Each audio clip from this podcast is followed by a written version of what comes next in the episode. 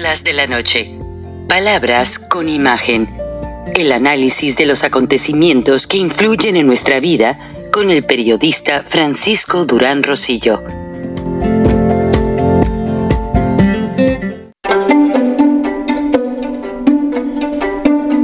Frank Durán Rosillo eh, te saluda y los saluda a todos ustedes, su amiga María Celeste Raraz, para invitarlos a que se suscriban a mi canal de YouTube María Celeste Raraz, tal como mi nombre, donde les informo todas las semanas eh, sobre entrevistas que tienen un tema que ayuda a mejorarnos como personas y de paso son interesantes.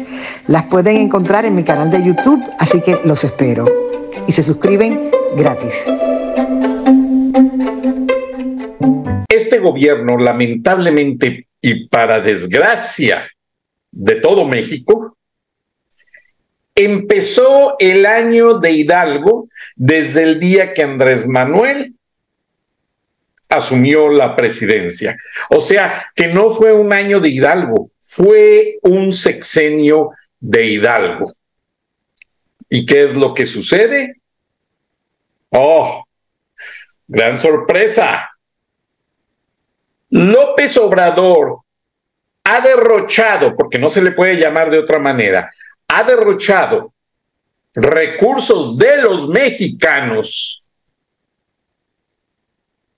a manos llenas que ha dado más dinero, recursos, medicinas, no perecederos, vehículos, armas, equipo para hospitales, etcétera, etcétera, etcétera, a Cuba y a Venezuela. El colmo de los colmos lo vemos ahora tan sencillo como esto en este Twitter que me llegó por muchísimas partes y que dice que Petróleos Mexicanos está dando a estas alturas del baile o sea, regalando a la dictadura castrochavista cubana 350 mil barriles de crudo Istmo, pero ya refinados a manera de gasolinas, etcétera, etcétera. Qué triste. Bienvenidos a esta charla de la noche donde desglosaremos todo esto y como me gusta mucho tener la voz femenina, vamos a tener una invitada que quiere hacer sus pininos en el periodismo, estuvo en muchos diarios en Ciudad Juárez, Chihuahua, y ahora quiere dar sus opiniones en este programa. Adelante. Y qué mejor que tener en la línea a la señora Ana Rodríguez, como se los he dicho, desde Ciudad Juárez, Chihuahua, una ciudad muy representativa donde yo estuve hace muchos años cuando cubrí precisamente elecciones. Y a mí Chihuahua me trae muchas memorias.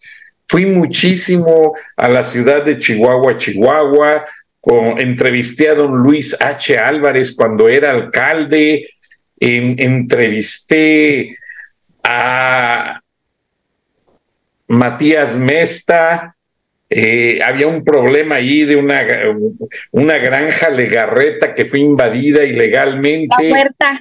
La huerta legarreta. Y también estuve en Ciudad Juárez cuando hubo todas esas protestas de panistas como Pancho, que luego fue alcalde de Chihuahua o de Ciudad Juárez. Pancho Barrio.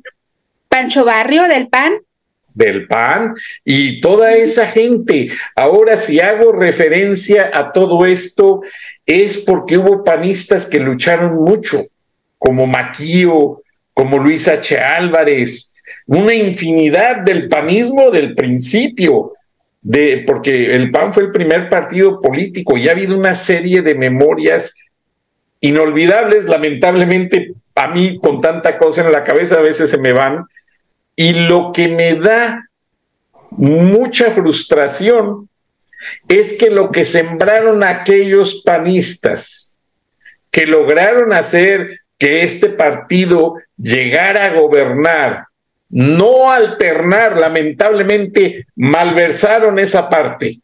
Ya que tenían el poder, lo malversaron y ese es mi coraje con los panistas actuales. Ahora que están aceptando chapulines como la Lili Telles, tengo entendido pues que Damián Cepeda era priista en sus inicios, luego cuando vio ahí la coyuntura se hizo panista y ve, Ana, no han hecho nada por los campesinos y ellos representan el distrito de Sonora, donde actualmente en el Valle del Yaqui los campesinos están sufriendo y se han unido a ellos los, los agricultores de Chihuahua y, y de Nayarit, perdón, de Nayarit, de Sinaloa y hasta de Guanajuato, porque el problema agrícola es grave en México. Y Ana Rodríguez es mamá, es, es hermana, es ciudadana. No nos pusimos de acuerdo para hablar sobre estos temas. Lo único que ella me dijo fue, me envió un mensaje diciéndome, Frank, veo tu programa. Yo he colaborado en diarios en Chihuahua y yo quiero ver la posibilidad de si me permites participar en el programa y yo a todo mundo les abro la puerta. Jamás se las voy a cerrar en las narices, mucho menos a jóvenes entusiastas que quieren ejercer su, su vocación, su profesión. Entonces, tu voz siempre es valiosa en este programa, Ana, y felicidades. Hoy es tu cumpleaños. Mira, coincidimos, no hablamos nada, simplemente recibí ese mensaje. Yo hace dos semanas te dije, sí, tal día, pero me agarraron una serie de ocupaciones con todo lo que está pasando, ya no alcancé y me daba pena hablarte más demasiado tarde. Ana, ¿qué sientes tú al ver esa carta que tú ya viste y mucha gente me la mandó del desglose de Pemex, donde se comprueba que se le están dando recursos petroleros, gasolina y todo, a Cuba, como, como se hizo hace muchos años en el gobierno, creo que de José López Portillo, y este plan tenía, a lo mejor tú todavía ni nacías, este plan tenía un nombre, el México y otro país acordar, acordaron darle petróleo a Nicaragua y a Cuba y se llamó el Acuerdo de San José porque se firmó en Costa Rica. Y en pago, supuestamente, Nicaragua mandó excusados a, México que para pagar el, el, pago de la gasolina que se les estaba enviando, y los empresarios regiomontanos, porque allá hay grandes compañías que producen excusados, sacaron todos sus excusados a las banquetas diciendo, hey, aquí hay demasiados excusados para vender, no necesitamos excusados, necesitamos que nos paguen ese petróleo. A ti como madre que trabajas muy duro para sostener a tu hijo, ¿qué reacción me puedes dar al respecto? Gracias, Frank. Es más que nada un sentimiento enorme de impotencia, principalmente por, de ver cómo los tesoros de nuestra nación son prácticamente regalados, saqueados hacia otros países, donde nuestros gobernantes lo último que ven es el bienestar del ciudadano mexicano, donde nuestra riqueza no es ninguna novedad, no es nada nuevo. Siempre nuestro país ha sido saqueado en sus mayores riquezas, sus mayores tesoros y en este caso lo que tú comentas, pues nuevamente, ¿verdad? Es lastima y lacera nuestro patrimonio como nación, nuestro patrimonio como país y a quién le reclamas? ¿Cómo desde nuestro lugar, desde nuestro hogar, cómo, cómo alzas la voz para reclamarle a los gobernantes que dejen de hacer ese tipo de, situaciones.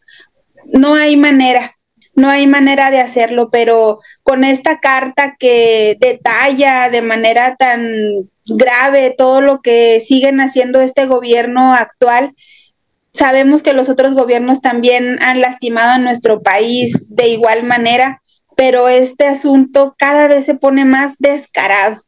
Y a nosotros como familias, como, como familias que no estamos inmersas en el ámbito de la política, pues te quedas diciendo, ¿Qué podemos hacer? ¿Qué está en nuestras manos hacer?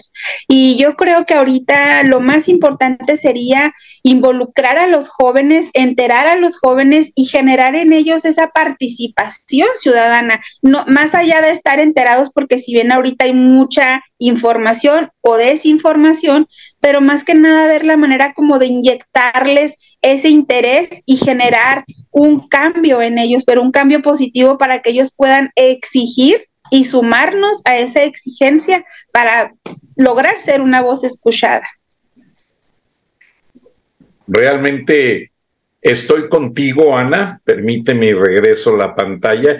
Estaba buscando imágenes de cuando en la pandemia el gobierno del Obrador envió barcos de la Marina Armada de México con medicamentos no perecederos, tanques de oxígeno, que en México hacían demasiada falta y realmente todo esto es frustrante. Eh, las voy a sacar al aire mientras, si no se te hace imprudente, me dejas hacerte una pregunta y si quieres contéstame, si no quieres, no me contestes. ¿Eres mamá soltera? Sí. Sí. Platícame todo lo que batallas y todo lo que haces para sostener a tu hijo desde que nació. Pues lo principal que a nosotros como madres nos preocupa es el aspecto de la salud, de la educación, de la seguridad. Entonces, es increíble cómo desde nuestros hogares nos esforzamos por sostener ese, ese nivel, ese nivel de preocupación y de cuidado hacia nuestros hijos para que en primer lugar tengan los medicamentos que les hacen falta en tiempo y forma, porque nosotros somos empleados que por siempre hemos aportado en este caso un, un salario, un impuesto al seguro social en este, en este primer punto, ¿verdad? En segundo lugar, pues la educación.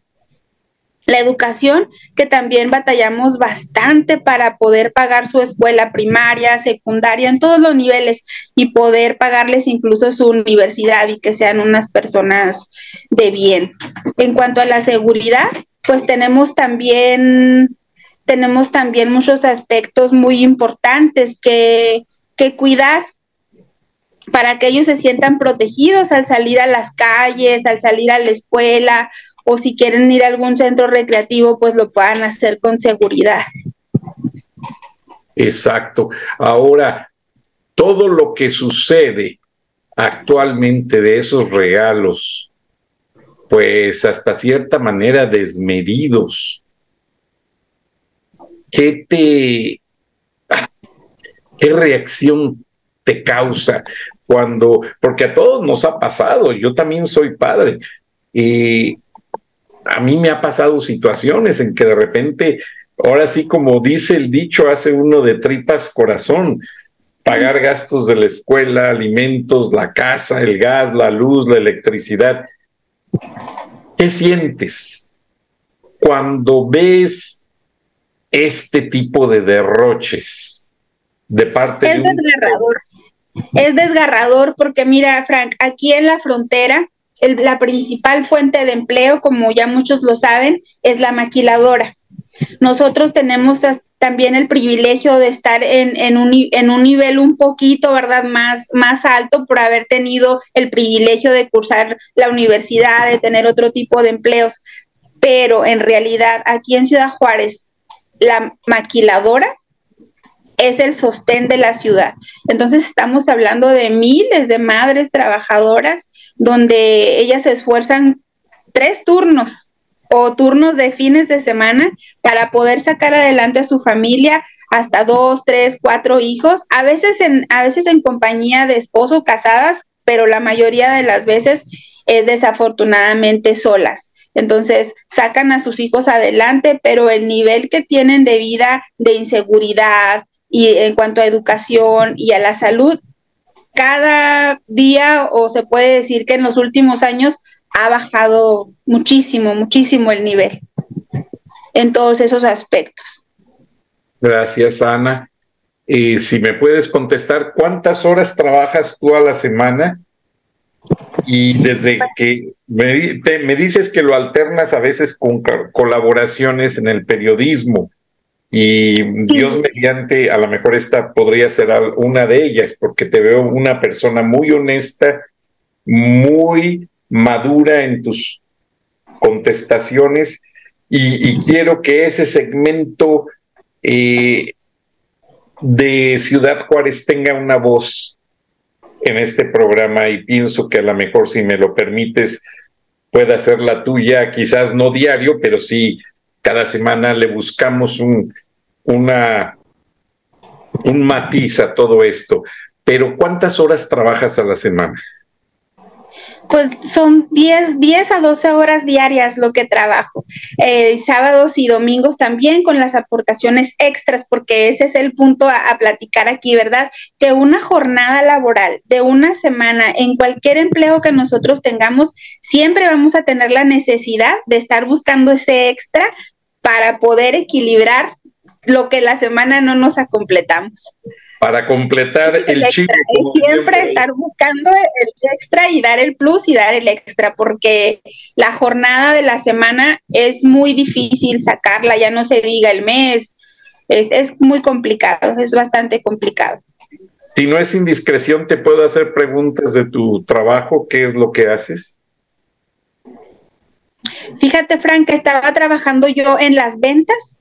Ajá últimamente me he dedicado al comercio, a las ventas, porque ese es un fuerte también aquí en la frontera. Entonces, estar buscando el negocio que te permite moverte y a mí me ha permitido pues conocer gran parte de la, de la ciudad.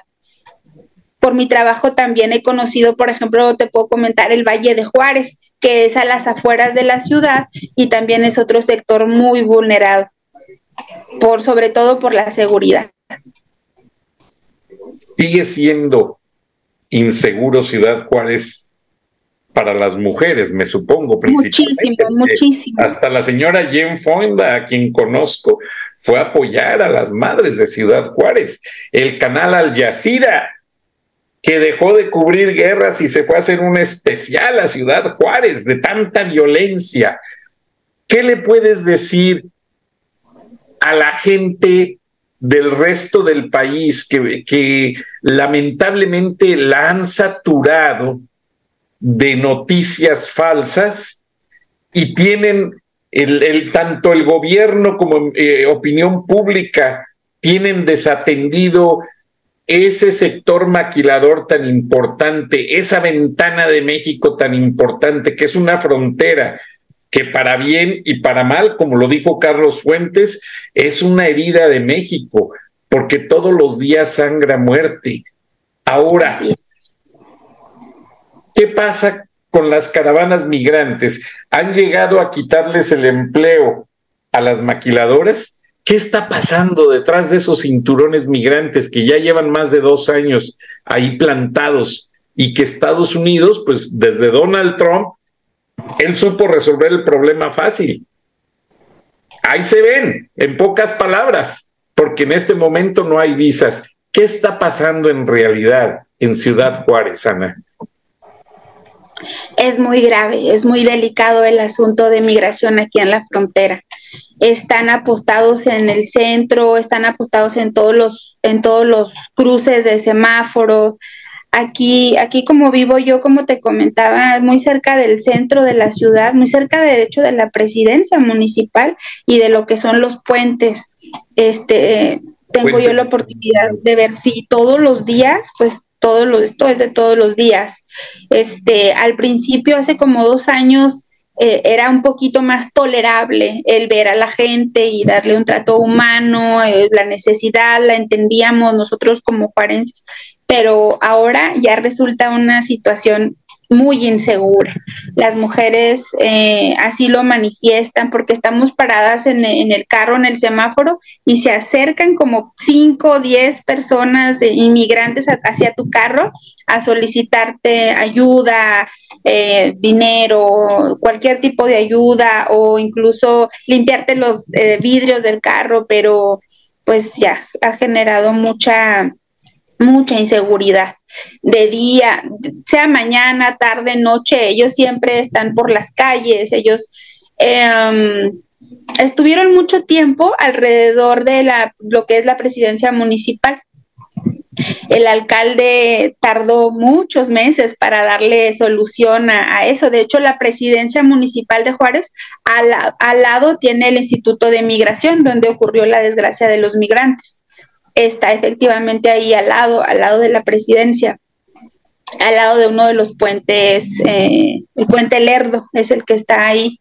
Entonces fue muy grave la situación y fue muchísima la gente que está ahí apostada, familias muchísimas familias, hombres solos, y se ven que caminan pues por todo lo que es el, el bordo que le llaman, este, para poder cada día estar buscando la oportunidad de cruzar. Pero en el inter que sucede eso, están generando mucha inseguridad en la ciudad. Sí, me imagino. Y es triste porque López les ofreció empleos les ofreció documentos. De hecho, en ningún país del mundo se da la ciudadanía, la residencia, la, la credencial de lector tan solo cruzando la frontera. Pero estos migrantes no conocen ni la cultura ni las leyes. Hubo muchos que yo entrevisté y mi artículo está aquí en los archivos de charlas de la noche y también lo publiqué en, en la revista Siempre que es de circulación nacional en México y también en Estados Unidos. ¿Y qué pasa? ¿Les han quitado las fuentes de empleo en las maquiladoras al llegar esta gente ya con documentos mexicanos? Mira, Frank, tuve también yo la oportunidad de trabajar en un, en un cibercafé para una amiga que ella era la dueña. Entonces, al estar ahí, pues llegaban todos y les sacaba yo las copias. Era impresionante ver la facilidad con que ellos llegaban con documentos para ingresar al país desde su permiso o que les daban el seguro social, que fue ahí donde a mí me llamó muchísimo la atención. ¿Cómo les dan un seguro social para trabajar, para ser atendidos en el Instituto del Seguro Social? Y también la más grande sorpresa que me llevé es que tenían credencial para votar. Y votan sin saber ni siquiera quiénes son los candidatos, porque les pagan, de acuerdo a lo que vimos en la elección del Estado de México, y hay mucha evidencia en las redes sociales, esta gente iba a votar y saliendo de la casilla les daban, creo que dos mil pesos. Ana, para ti con necesidades, como mamá, trabajadora, con mucho sacrificio sacando adelante a tu familia, ¿qué sientes ver que nuevamente, como hace muchos años, López Obrador se está volviendo madre de los extranjeros y madrastro de los mexicanos. Y lo manejo en ese término porque después de tu opinión te lo voy a decir. Sí, duele mucho el trato, porque es el trato, porque es eh, como muchos mexicanos que votaron por él y le dieron el voto de confianza, del cambio, que nunca llegó, pues sí duele mucho, ¿no? Saber que a muchos eh, mexicanos no se les da la misma oportunidad.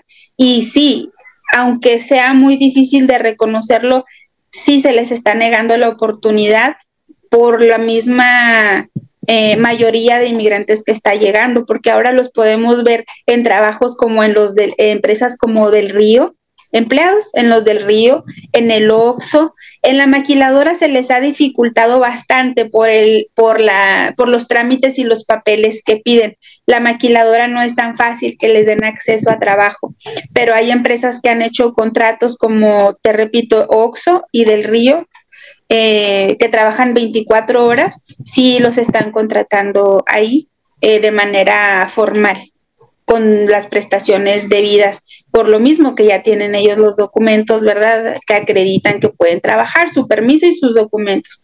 Pero sí en cuanto a las diferencias a mexicanos, al principio no lo era así, pero lo que yo estoy diciendo no gusta a muchos de los juarenses, porque una opinión como la mía puede decir, hay que ser humanos, hay que darles oportunidades también, ellos la tienen más difícil que nosotros, pero esto va más allá de eso.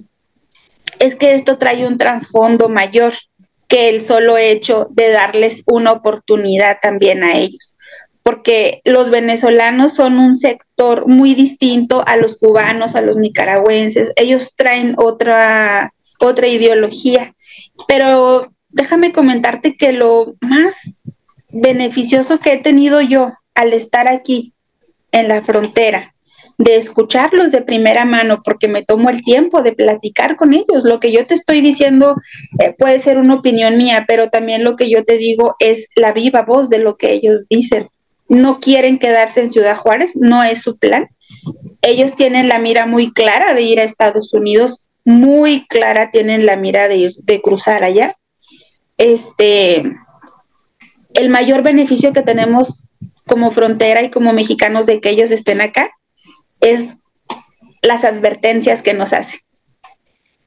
Las advertencias que nos hacen del motivo por el cual ellos están acá.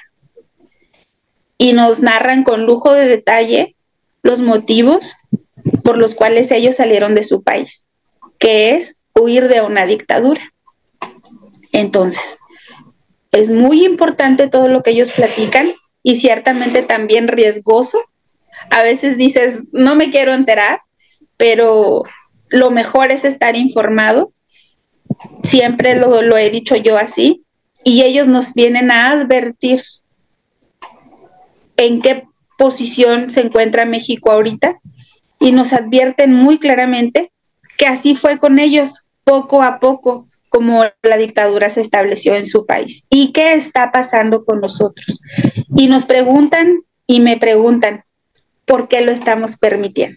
Entonces, con esto te digo que vuelvo a, a, tu pregunta inicial de cómo me siento. Pues imagínate, es un sentimiento que cada vez crece más de impotencia al ver la posición cierta de privilegio que tenemos de escuchar esa advertencia y de la impotencia de tener ojos cerrados y oídos y no escuchar esa advertencia que ellos nos están haciendo ahorita. Sí. Ahora, ¿qué sientes tú al ver que hay mucha gente que no pone atención y no le importa esa advertencia? Porque honestamente hay gente que recibe pues la dádiva, que no es trabajadora como tú y dice, bueno, pues total, a mí que me importa, ¿verdad? O sea, ellos van a lo que van. Este, hay mucho mexicano que dice, bueno, pues yo recibo las dádivas y pues si vienen los migrantes es temporalmente y que se las arreglen total. ¿A quién le importa? Porque sucede mucho esa mentalidad pobre y mediocre. Y te felicito por tú no ser parte de esa manera de pensar. Eh, me imagino que tú realmente pues trabajas casi de sol a sol y también pues los fines de semana. Y pues lo que te quiero presentar ahora, que ya lo vimos en charlas de la noche hace mucho tiempo, pero a veces a la gente se le olvida eh, y pues más que se les olvide es que no quieren no quieren aprender de la experiencia. Si buscas en los archivos del programa,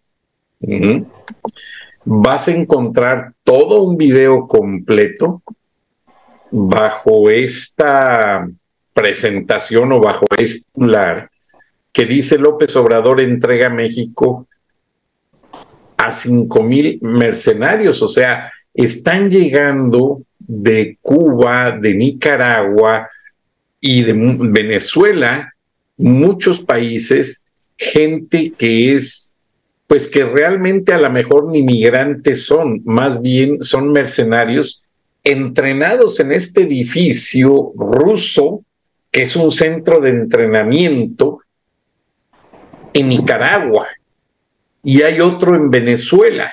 Y desde allí están entrenando a la gente para que vayan como francotiradores, como subversivos. a las ciudades fronterizas, que son San Diego, El Paso, Reynosa, Laredo, y desde allí, Tijuana, perdón, y desde allí practicar actos terroristas a favor de Rusia y China, porque ya López les entregó el territorio.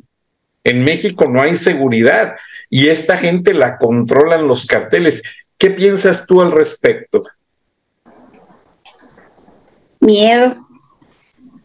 Da miedo pensar en que, en que los planes que tienen efectivamente se lleven a cabo no importa que no sea el año que entra ni el próximo, pero me, pongo a pensar dentro de 5, 10, 15 años, 20 años, cómo va a estar nuestro, nuestro país, porque sin duda todo lo que han estado diciendo se ha estado llevando a cabo.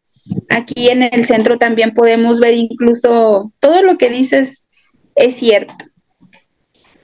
Hay personas venezolanas en el ejército, aquí en el centro de Juárez.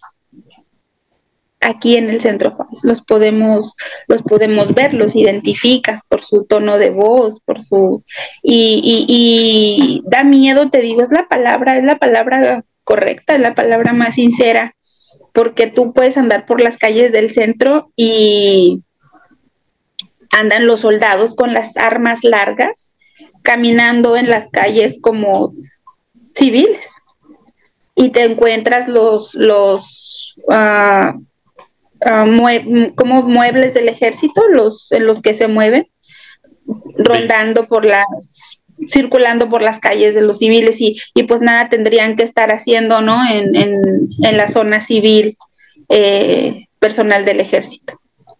Ahora, no se ha resuelto el problema de la criminalidad, del narcotráfico. Hace poco salió una historia de que el ejército estaba ayudando a un cartel para acabar con el cartel contrario y mataron a varios. O sea, qué triste porque en esas balaceras lo que más mueren son inocentes, honestos, ciudadanos, trabajadores que en el fuego cruzado se los llevan.